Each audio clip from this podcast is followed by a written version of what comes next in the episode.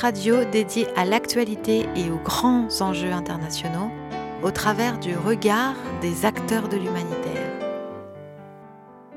Une émission présentée par Pierre-Alain Gourion.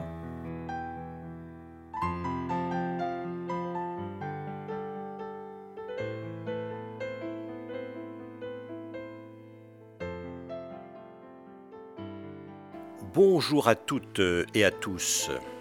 Human, en effet. Human, toi l'homme, que fais-tu pour ta planète? Alors, dans notre dialogue citoyen, nous recevons aujourd'hui un grand témoin, l'un de ces fondateurs d'organisations non gouvernementales, les fameuses ONG, euh, qui est directeur des urgences chez Handicap International.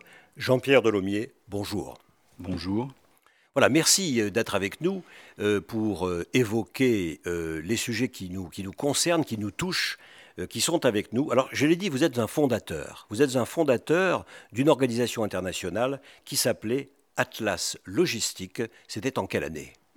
C'était précisément en 1991, au moment de l'éclatement de l'ex-Yougoslavie.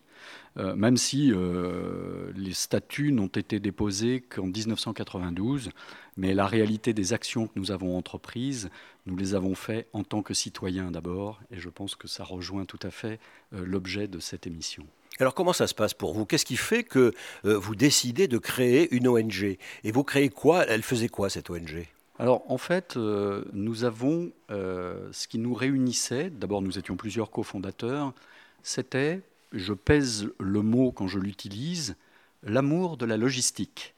Ce qui peut paraître tout à fait euh, étrange, euh, mais quand euh, on le constate sur le terrain, parce qu'en fait, ce qui nous a aussi réunis. C'est-à-dire que vous aimiez les camions, c'est ça? Oui, les camions, surtout, je dirais, la gestion des flux. nous, étions, nous nous sommes rencontrés au Mali, alors que nous étions les uns les autres expatriés pour d'autres ONG.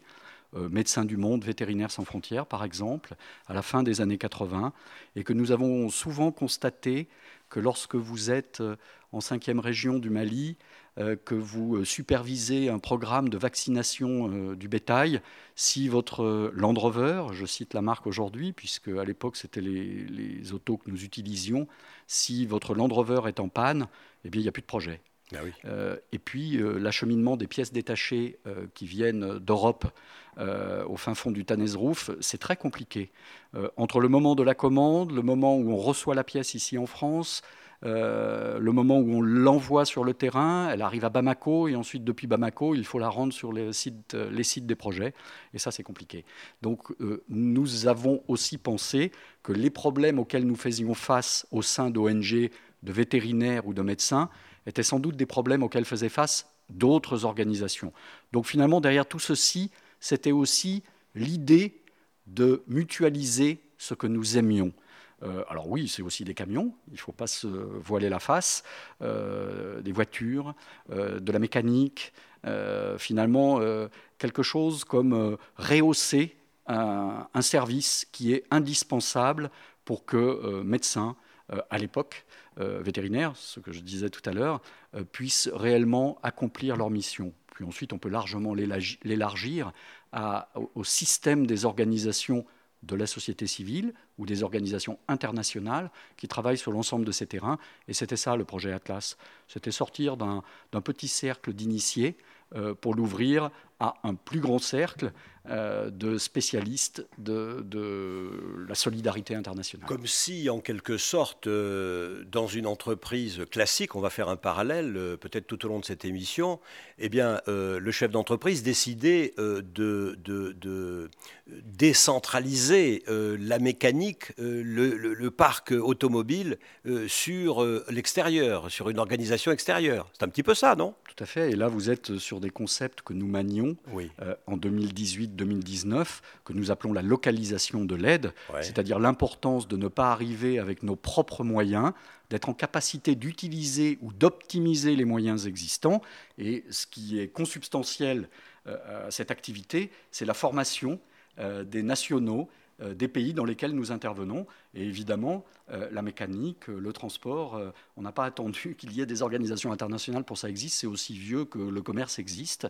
Ensuite, c'est comment nous utilisons euh, cette expertise pour la mettre au service d'autre chose que le commerce, puisque là, nous parlons quand même, et je, reviens sur, sur l'esprit euh, qui anime cet entretien, qui est en effet euh, le soutien que nous pouvons apporter à des gens qui se trouvent à un moment donné en très grande vulnérabilité. Voilà, parce que c'est bien sûr la base de la mission. Alors on va parler logistique, parce que euh, cette ONG que vous créez en 91, euh, elle est autour de la logistique, mais bien sûr, cette logistique, elle, est au service d'une cause.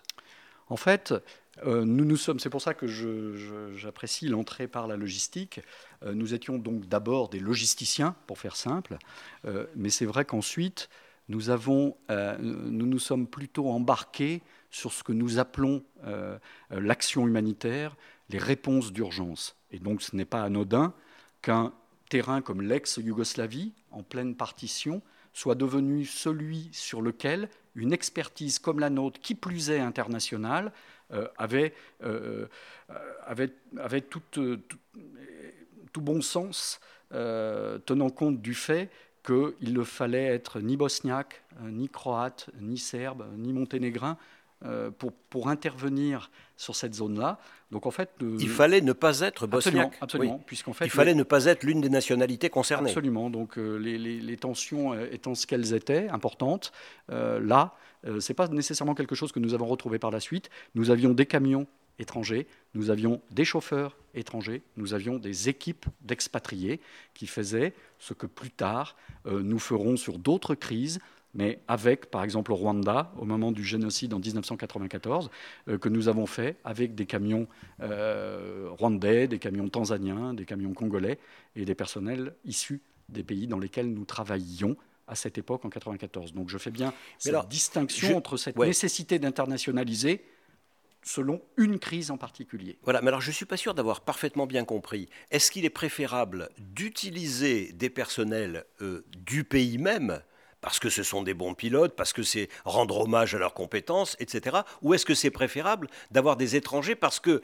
euh, le bosniaque, par exemple, ou le monténégrin vont pas forcément être d'accord si jamais euh, il y a quelqu'un qui est un ennemi, en quelque sorte, à la... et qui pilote le camion? En fait, on a commencé par l'exception. Donc, euh, Alors l'exception, c'est quoi? L'exception, c'est l'internationalisation d'un service qu'on peut complètement optimiser au sein des pays dans lesquels nous sommes.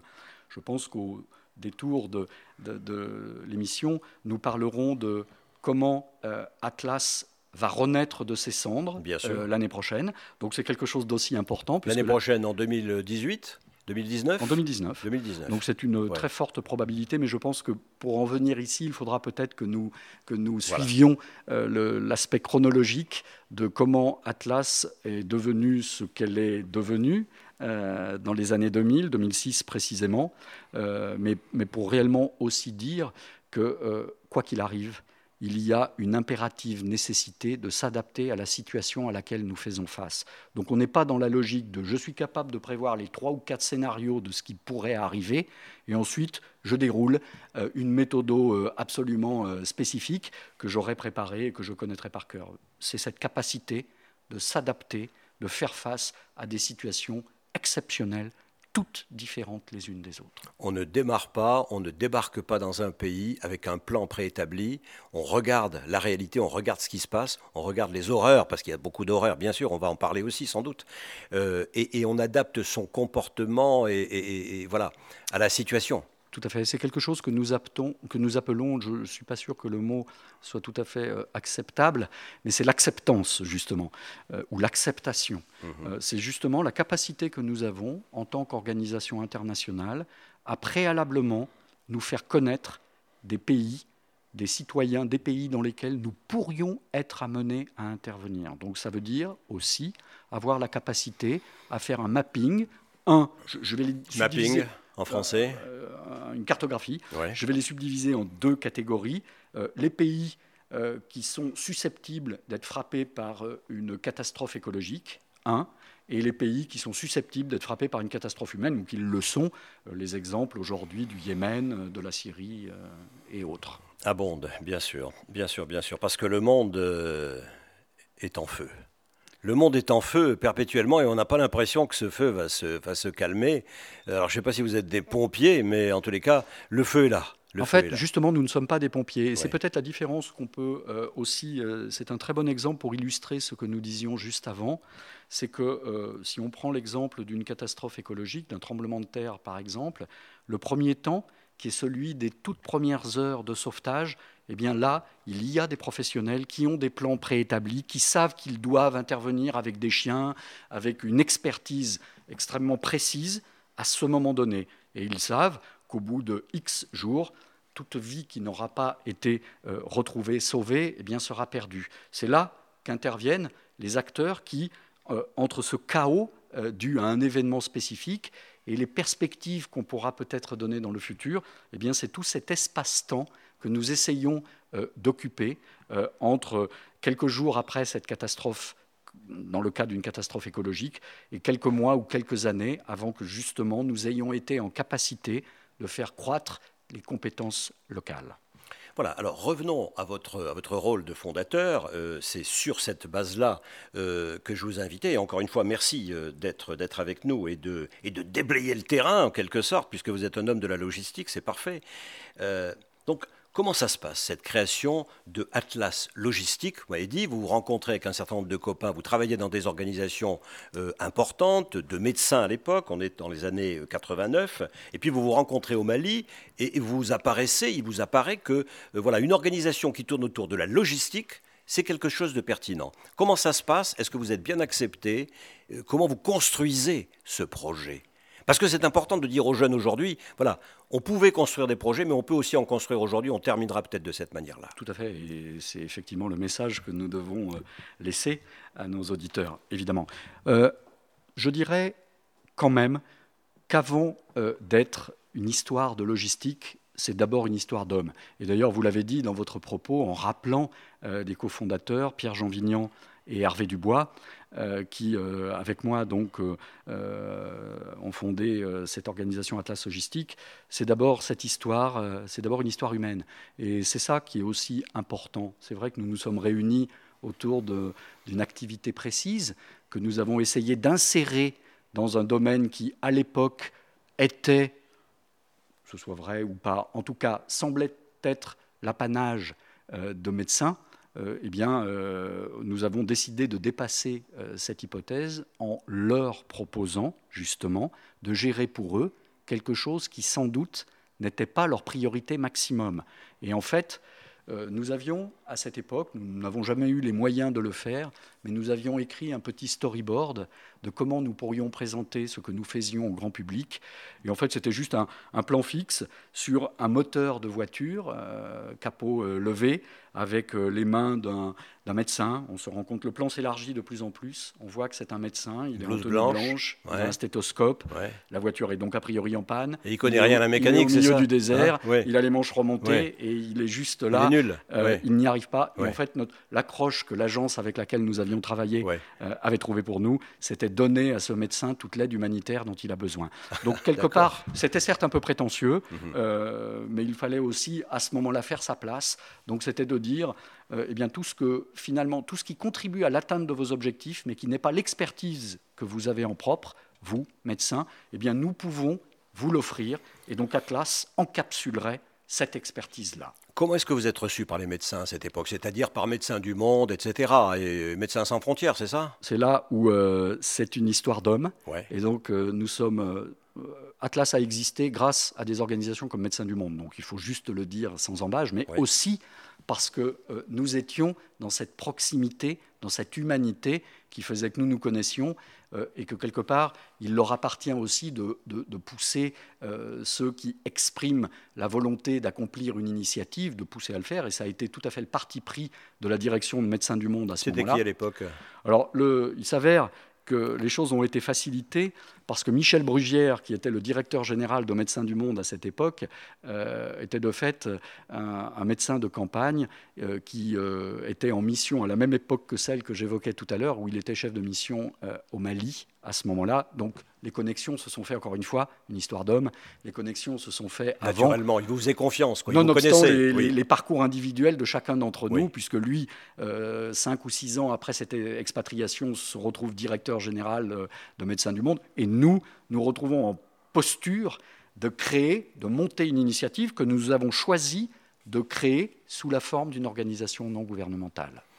D'accord, d'accord, d'accord, d'accord. Donc une bonne réception euh, quand vous créez cette organisation. On va rentrer ensuite dans le détail de cette organisation. On va se demander comment vous l'avez gérée, comment on gère le matériel, comment on gère les hommes, euh, comment on gère euh, l'adaptation au terrain. Mais auparavant, on vous a suggéré de nous indiquer quelques, quelques musiques et vous nous avez dit je veux du Ramble On avec Led Zeppelin. Écoutez.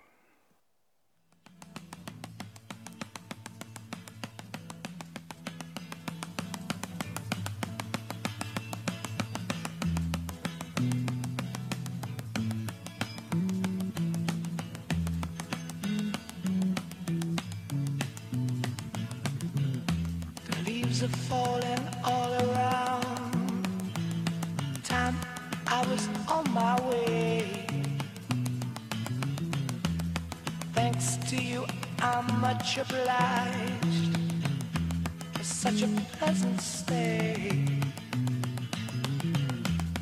But now it's time for me to go. The autumn moon lights my way. But now I smell the rain, and with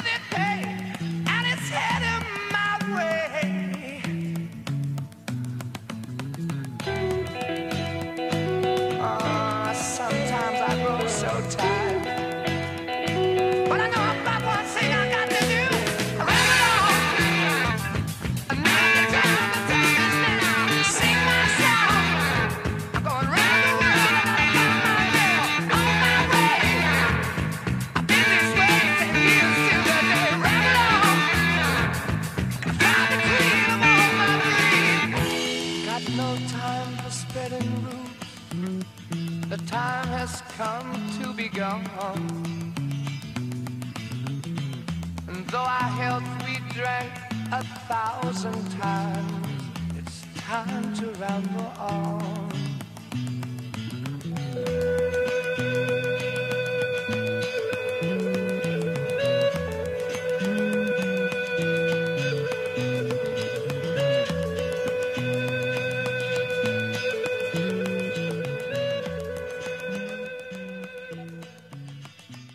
Êtes dans Human, on est avec Jean-Pierre Delomier, euh, qui est un fondateur euh, d'ONG. Cette ONG s'appelait à l'époque Atlas Logistique. Euh, on verra ensuite qu'elle a été absorbée euh, par Handicap International. Mais avant cette musique, Jean-Pierre Delomier, c'est une musique des années combien là? On est à la fin des années 60, mais surtout, elle correspond en effet à quelque chose. euh, lorsque vous m'avez demandé de choisir quelques, quelques artistes, euh, c'était la connexion qu'il y a, c'est que dans le temps, euh, ça existait déjà. C'était une musique qu'on écoutait dans les camions, qu'on écoutait en partant, donc quelque part. Mais elle existait avant elle-même euh, dans, dans- dans ma vie à moi, par, par la- la- par le- l'appétit que j'ai pour découvrir euh, à la fois des choses comme celle-ci, qui sont anciennes et qui sans doute euh, sont aussi des phares pour tout un tas de musiciens que j'écoute avec grand plaisir aujourd'hui. euh, Quand vous allez sur le terrain, quand vous allez sur le terrain, euh, parfois, euh, vous pouvez établir un contact euh, par la musique avec les gens du coin? On peut, mais c'est vrai que sans doute euh, ce qui fait, euh, et c'est là où il y a euh, un enjeu à mon avis important pour les acteurs humanitaires, c'est la manière dont on, s'accomplit en tant que professionnel de ce que nous faisons et jusqu'où allons-nous par rapport à ce qui nous constitue en tant qu'individu. Donc c'est arrivé parfois que, c'est-à-dire j'ai pas vraiment fait une connexion totale entre une passion que je pourrais avoir pour la musique d'un côté et celle que j'ai pour ce que je fais professionnellement. Voilà. La musique peut rapprocher aussi les hommes par moments, donc les hommes euh, que, vous allez voir euh, là où ils sont, là où ils subissent euh, leurs crises, que ces crises proviennent de, la vie naturelle de cette terre ou artificielle, enfin voilà, et puis celle qui vient des hommes, des crises politiques. Et, donc là, vous créez cette, organisation internationale. Est-ce que c'est compliqué de gérer les hommes, par exemple? Comment on recrute? Comment on fiabilise? Comment on rassure? Euh, Comment on paye à la fin du mois? Comment on va chercher de l'argent? Alors c'est en effet euh, un enjeu euh, extrêmement important. Pour en parler, j'aurais envie de dire, j'ai eu l'occasion de, réfléchir justement à ce parcours, puisque c'est ça qui est important. Et je me dis que ma plus grande fierté, c'est la chaîne humaine que finalement nous avons pu constituer au fil des années, au fil des décennies. Il m'arrive souvent de recroiser d'anciens de ses collaborateurs qui aujourd'hui, dans le même secteur, ont d'autres fonctions, dans d'autres organisations. Et finalement, il y a entre nous même si nous ne sommes pas vus pendant 10 ans, pendant 15 ans, euh, il y a entre nous une vraie fraternité euh, qui repose justement sur ce que nous avons accompli, accompli euh, sans doute à des moments donnés avec, dans un contexte plus aventureux qu'il n'est aujourd'hui. C'est une famille, les humanitaires? Euh, je, méfierais beaucoup de ces appellations qui ont grand cours aujourd'hui comme euh, maison, comme euh, famille. donc je crois que pour certains, c'en est une. Il faut faire très attention à la manière dont nous le concevons. je dirais plutôt que c'est un, c'est une chaîne humaine. C'est plutôt le mot que j'aurais envie d'utiliser pour pas que nous nous trompions des, des, fondements justement de ce qui réunit ce groupe. Attention aux fausses familles et aux fake news.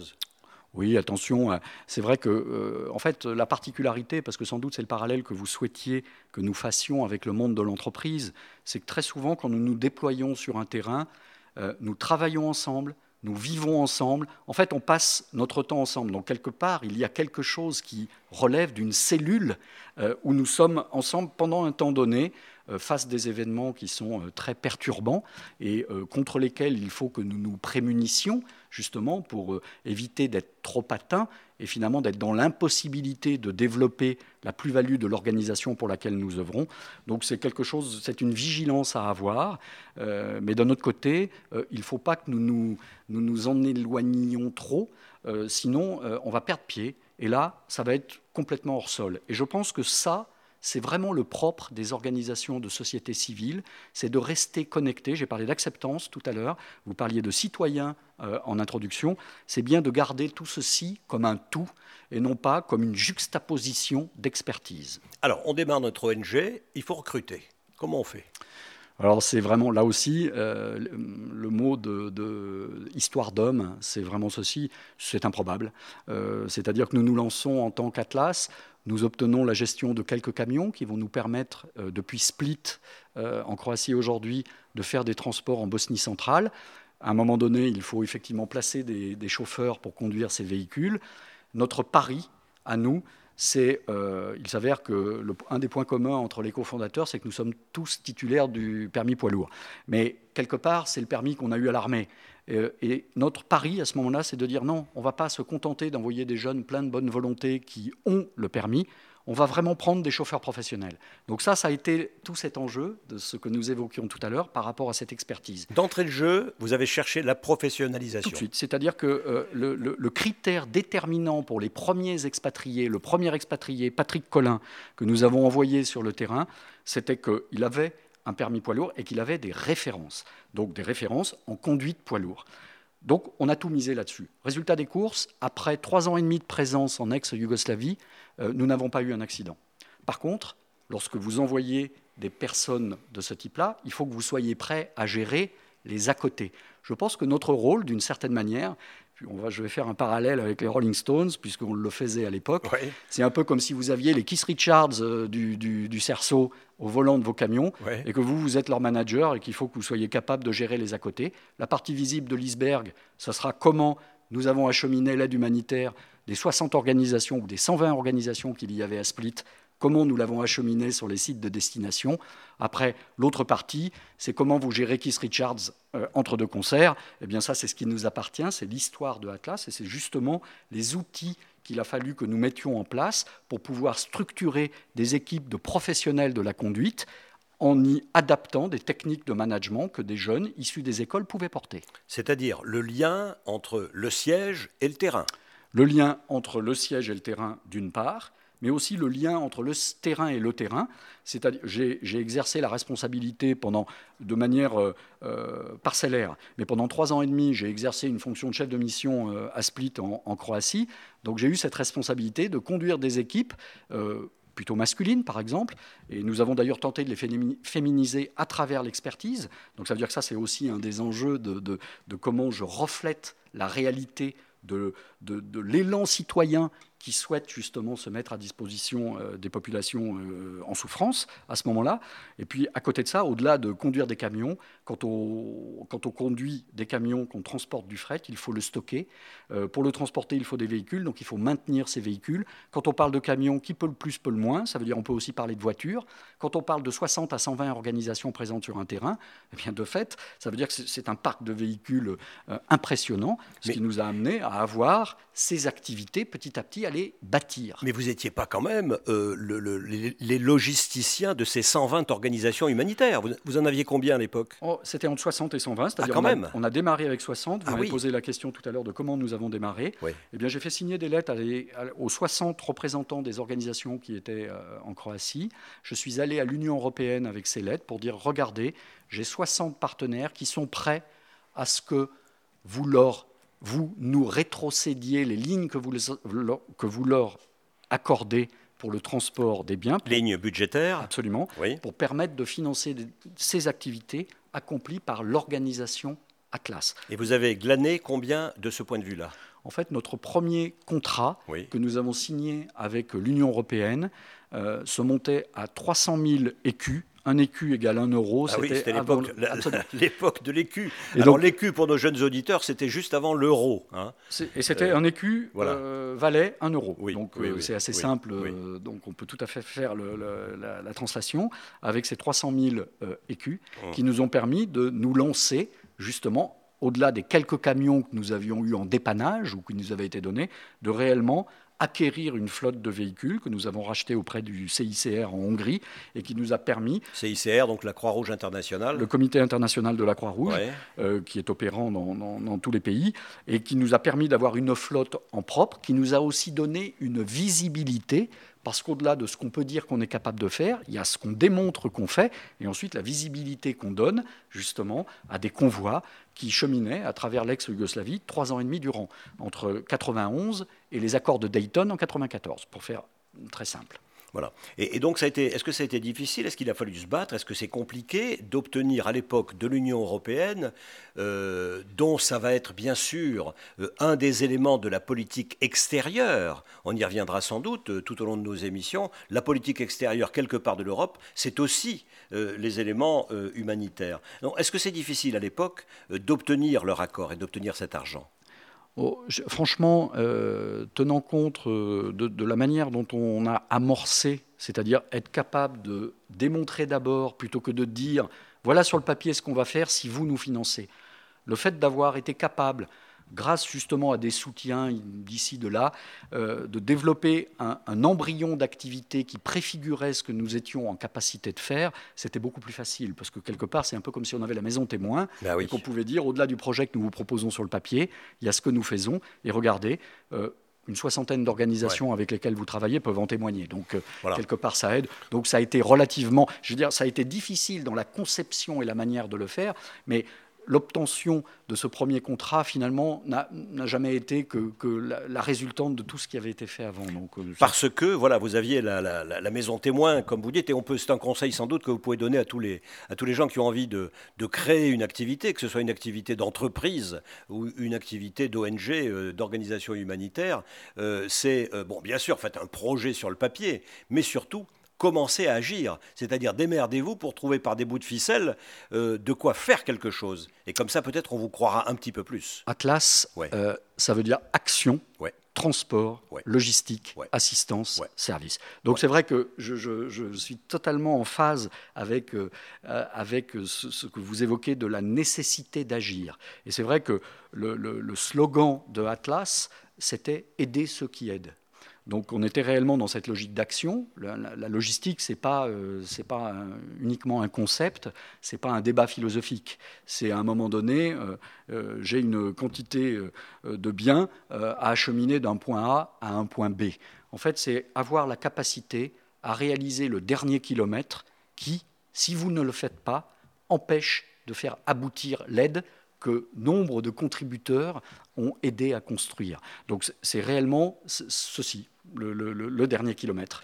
Donc euh, c'est une chaîne, là aussi, euh, c'est une chaîne d'expertise que nous concrétisons. Donc c'est vrai que c'est obtenir la confiance de ceux qui, pour concrétiser leur propre aide humanitaire, ont décidé de déléguer une partie d'une expertise à une organisation tierce, qui, comme elle, ces organisations, est aussi une organisation non gouvernementale.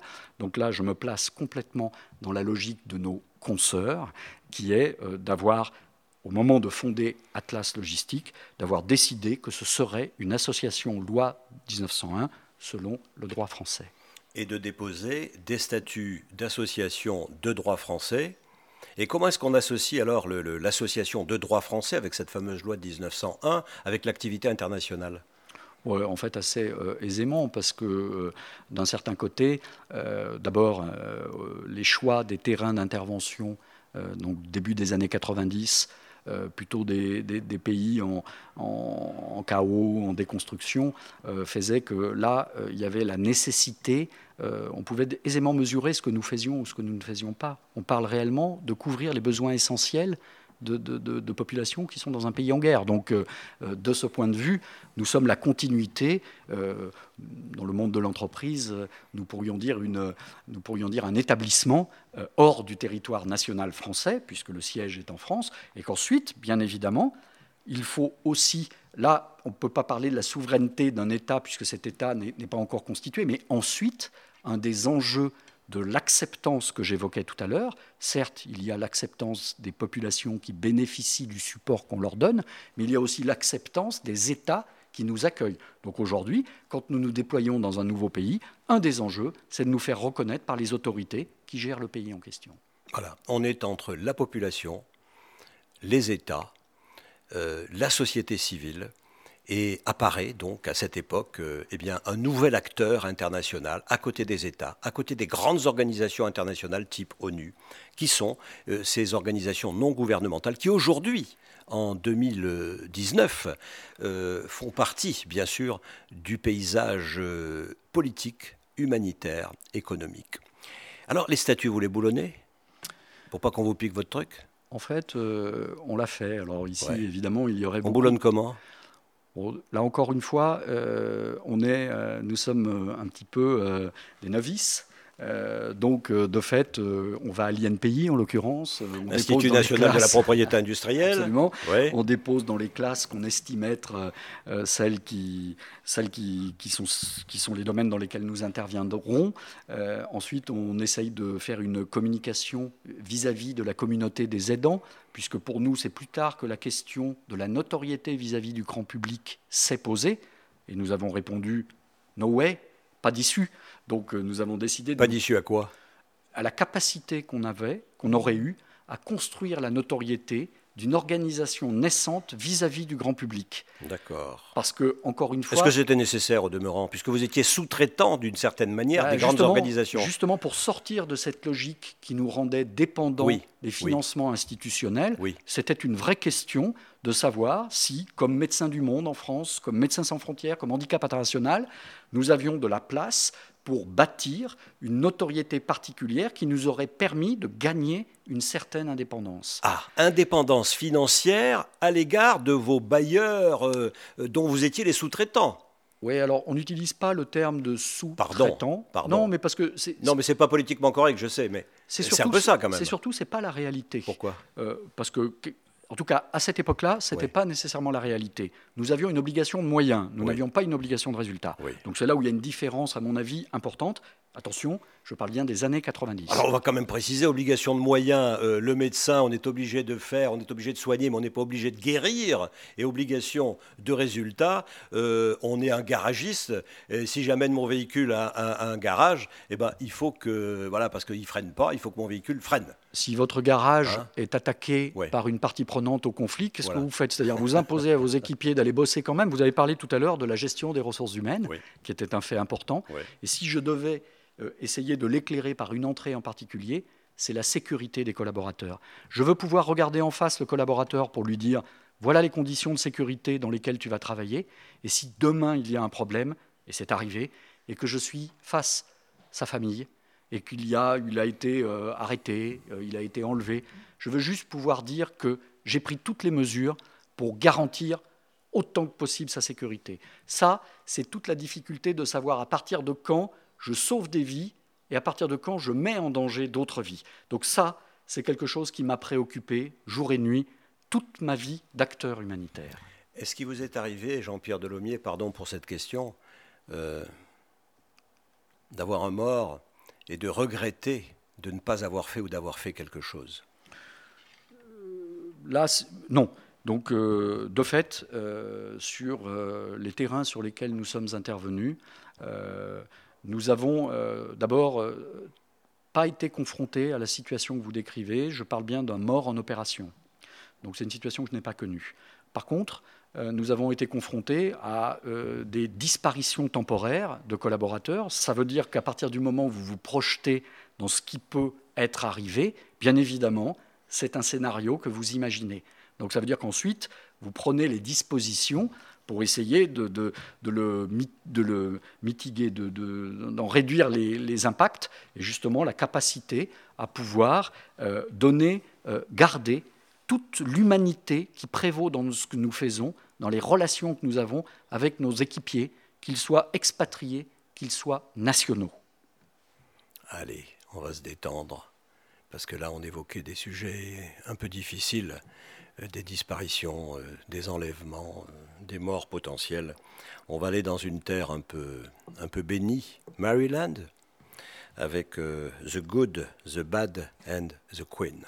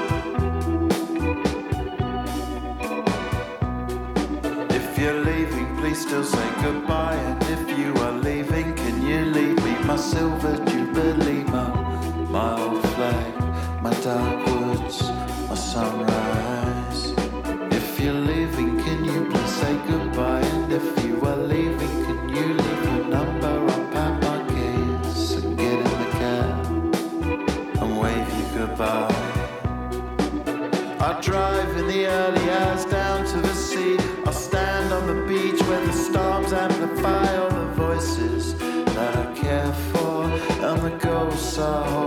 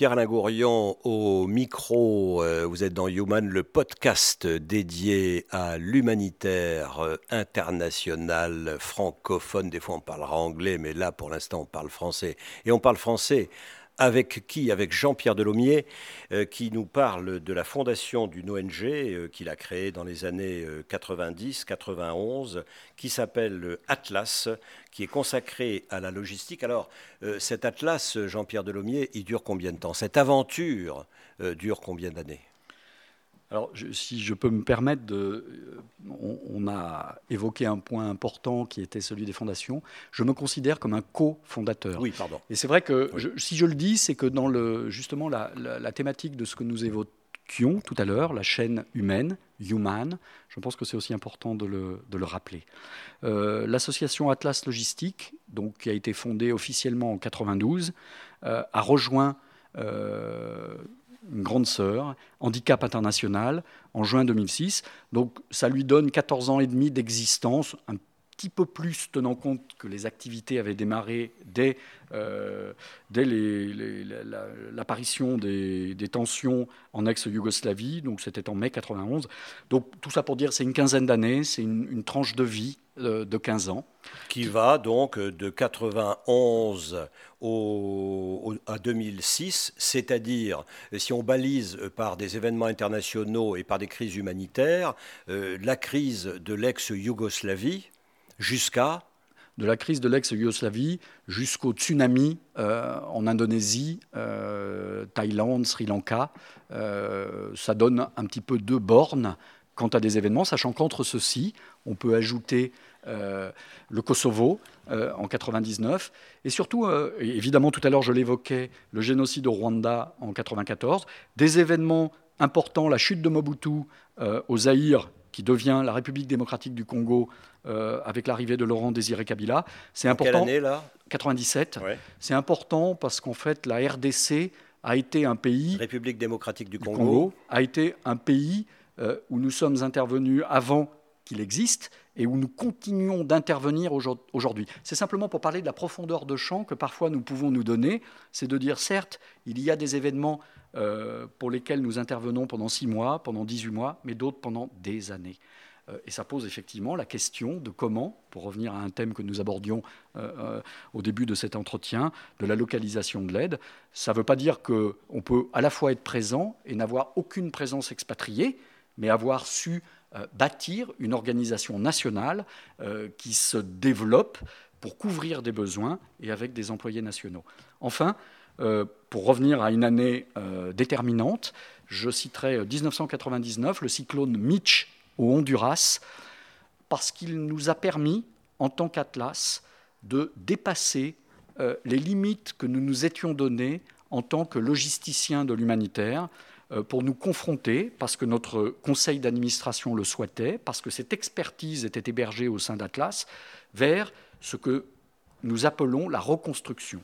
Donc le cyclone Mitch a frappé le Honduras. Donc là, l'enjeu, euh, finalement, quand je parlais tout à l'heure des besoins essentiels, c'est quoi les besoins essentiels dans une organisation humanitaire?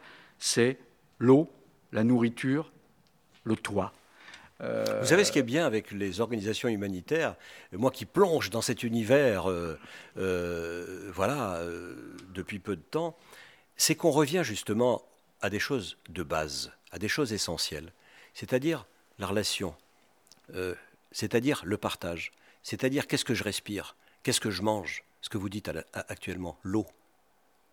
Parce qu'on oublie ça.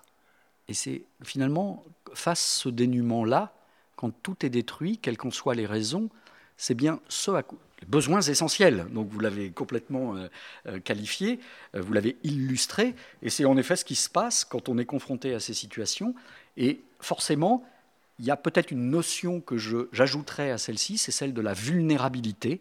de fait, c'est comment faire en sorte que des personnes qui, avant ces événements, étaient sans doute déjà vulnérables, le sont plus encore après ceci, et comment on veille à leur réintégration dans les dispositifs qui seront mis en place à l'issue et des catastrophes écologiques et des crises humaines. Donc, vous interveniez sur l'urgence, vous allez intervenir à partir de cette époque également dans la durée sur la reconstruction. Alors, dans une durée qui est euh, relative, euh, là, puisque vous, appréciez les, concepts que nous pouvons manier, il y en, est un que j'ajouterai à ceux que vous évoquez tout à l'heure, c'est euh, l'habitat transitionnel.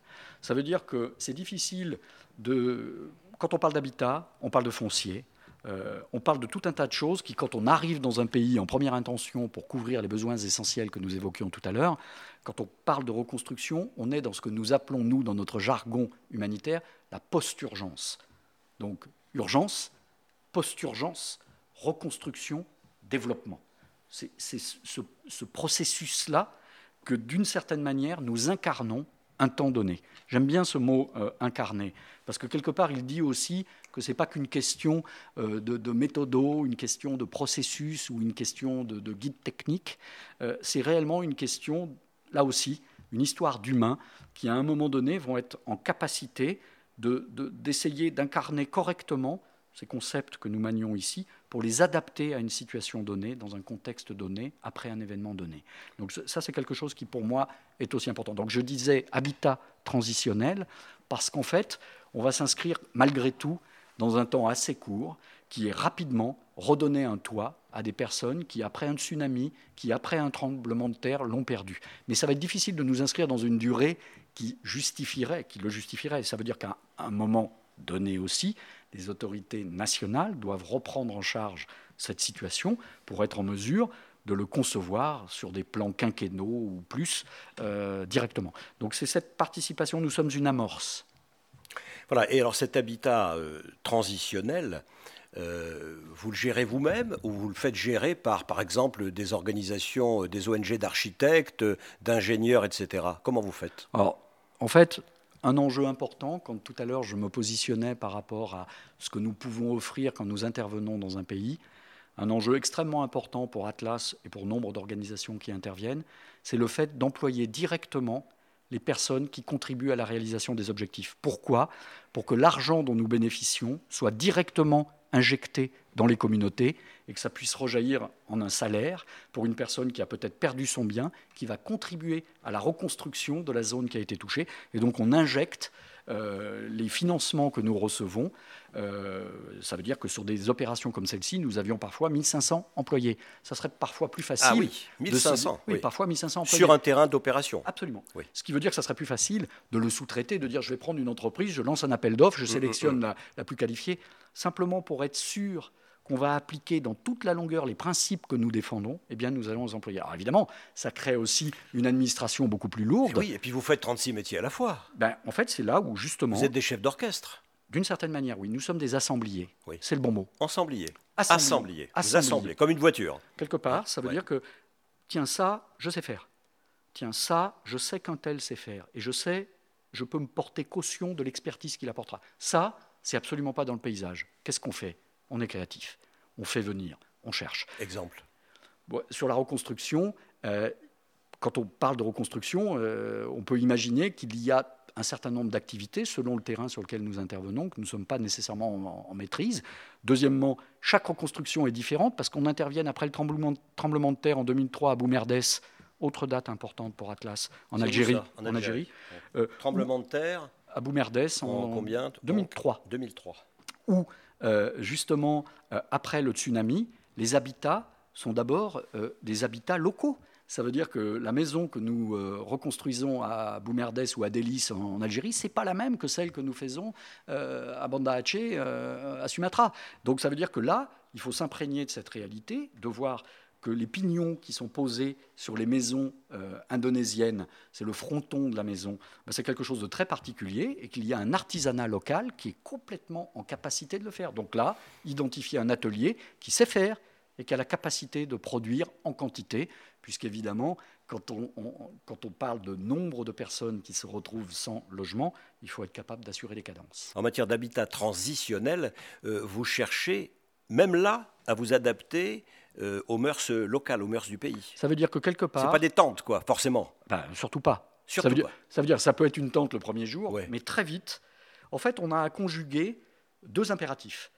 Celui de faire en sorte que les gens ne restent pas sous tente longtemps, mais aussi celui de faire qu'on appréhende correctement la problématique globalement dite du foncier, c'est-à-dire qu'on ne se met pas à bâtir rapidement des habitats transitionnels sur des terrains dont nous ne connaîtrions pas euh, la propriété. Donc ça veut dire que là, il y a un petit temps qui fait que souvent, la vie sous tente dure un petit peu plus que ce qu'on aurait souhaité, le temps pour nous d'appréhender correctement où nous allons décider de construire. Et ça, ça peut durer quelques mois. C'est ce qu'on pourrait considérer comme étant du retard quand on le regarde avec les yeux de l'urgencier qui dit Ah, mais vous ne les avez pas encore relogés. Mais quand on le regarde avec la profondeur de champ de l'acteur expérimenté quelques années après, vous avez carrément bien fait de faire comme ça. Parce qu'aujourd'hui, l'habitat transitionnel que vous avez bâti a permis euh, de grandir. Je suis retourné quelques années après, cinq ans après le tremblement de terre à Haïti, et j'ai pu voir que les habitats transitionnels que nous avions construits dans les Mornes euh, ont évolué pour devenir des maisons durables, agrandies, euh, Vous voulez dire sur la base de ce qui avait été construit Absolument. à l'époque Absolument. On a agrandi, on a amélioré, etc. Absolument. En fonction de son revenu, en fonction de. C'est intéressant aussi du point de vue, j'allais dire presque architectural, Absolument. cette affaire-là. Ça l'aide, ça l'aide à plus d'un titre, Oui. en effet. Voilà. Alors, on est, euh, on revient à la musique. euh, On est dans les années, euh, on est dans les années, par exemple, de David Bowie avec Signet Committee.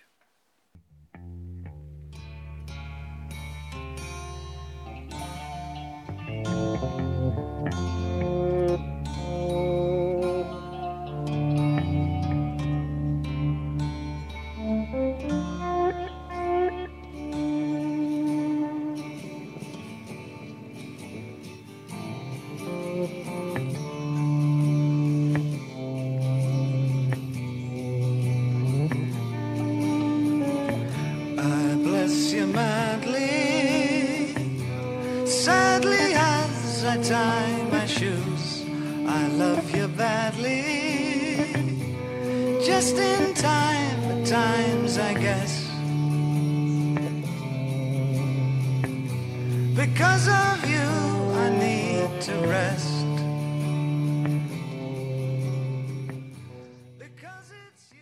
On revient à notre propos, euh, Jean-Pierre Delomier, euh, dans, dans ce, dans ce Human consacré à l'actualité internationale, vu par euh, des humanitaires et vu en particulier euh, par des hommes comme vous qui avez créé des organisations internationales. Pour moi, le fait de créer une organisation, qu'elle soit internationale, nationale ou une entreprise, c'est important. Qu'on soit créatif, qu'on crée des entreprises, qu'on crée des associations, c'est quelque chose qui est, euh, essentiel à notre fonctionnement démocratique. Donc, vous êtes au bout de, de, cette aventure euh, de Atlas Logistique. Pourquoi vous arrivez au bout? Pourquoi? Qu'est-ce qui fait que euh, vous décidez d'arrêter cette activité, ou plutôt de l'intégrer dans une autre organisation?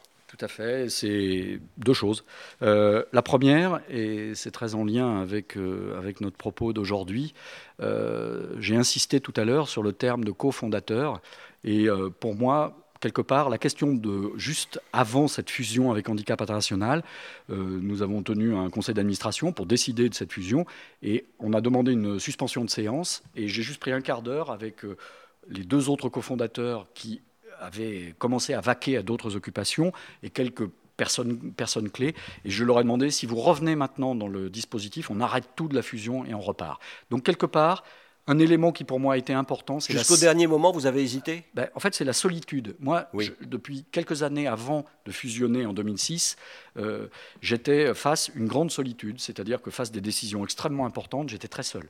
Et je pense que j'avais envie de faire poursuivre cette aventure humaine que j'évoquais tout à l'heure. Exemple était- de décision très importante. Pardon de vous couper.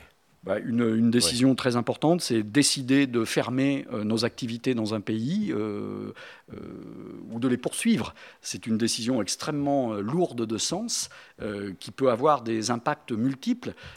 Et là, le conseil d'administration suffit pas.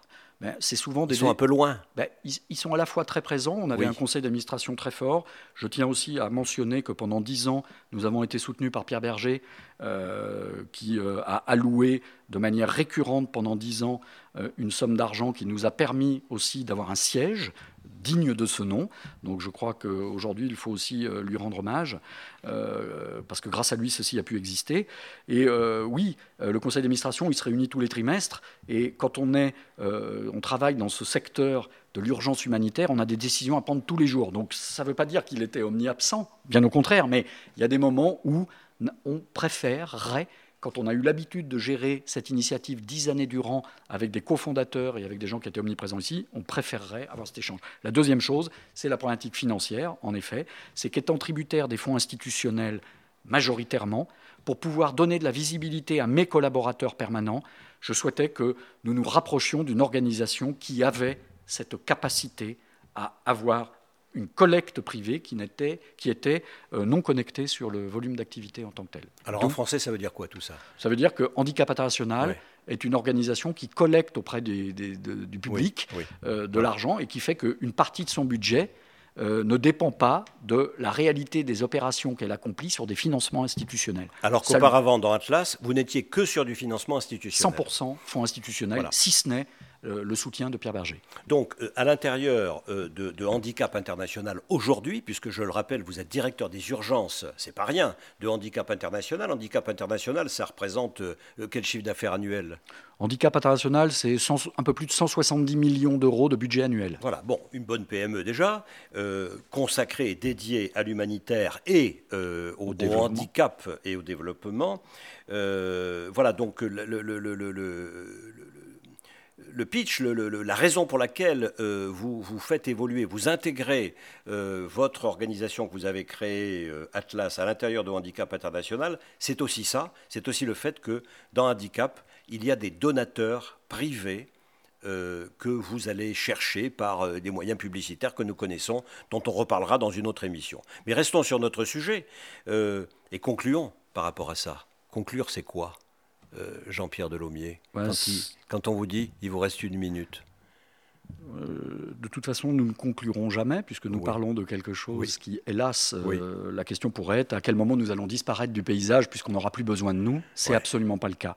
Ce que j'espère aujourd'hui, c'est que nous puissions continuer comme nous l'avons fait ces 12 dernières années avec Handicap International, c'est apporter au euh, la capacité à résoudre les problématiques logistiques des autres confrères, comme nous le fîmes 25 euh, ans auparavant, et de peut-être euh, faire réémerger l'initiative Atlas au sein de Handicap International pour mutualiser le service logistique au service de la communauté des aidants, comme nous le fîmes en 91 en ex-Yougoslavie. Donc de poursuivre cette activité de plateforme logistique, de stockage et de maintenance mécanique sans doute aussi un petit peu de réhabilitation d'ouvrages légers.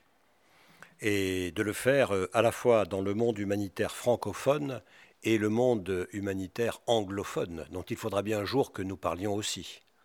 Il faudra sans doute que nous parlions de euh, l'évolution de, comment euh, les citoyens peuvent s'impliquer justement face les situations auxquelles nous faisons face.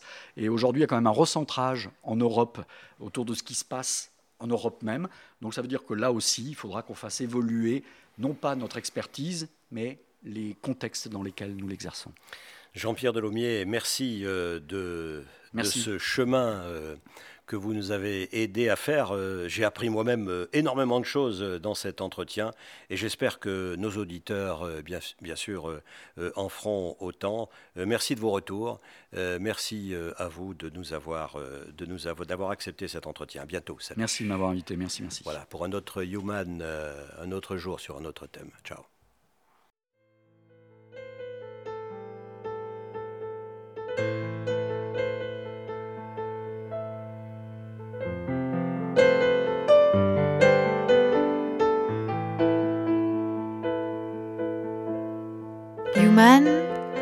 Podcast radio dédié à l'actualité et aux grands enjeux internationaux au travers du regard des acteurs de l'humanitaire.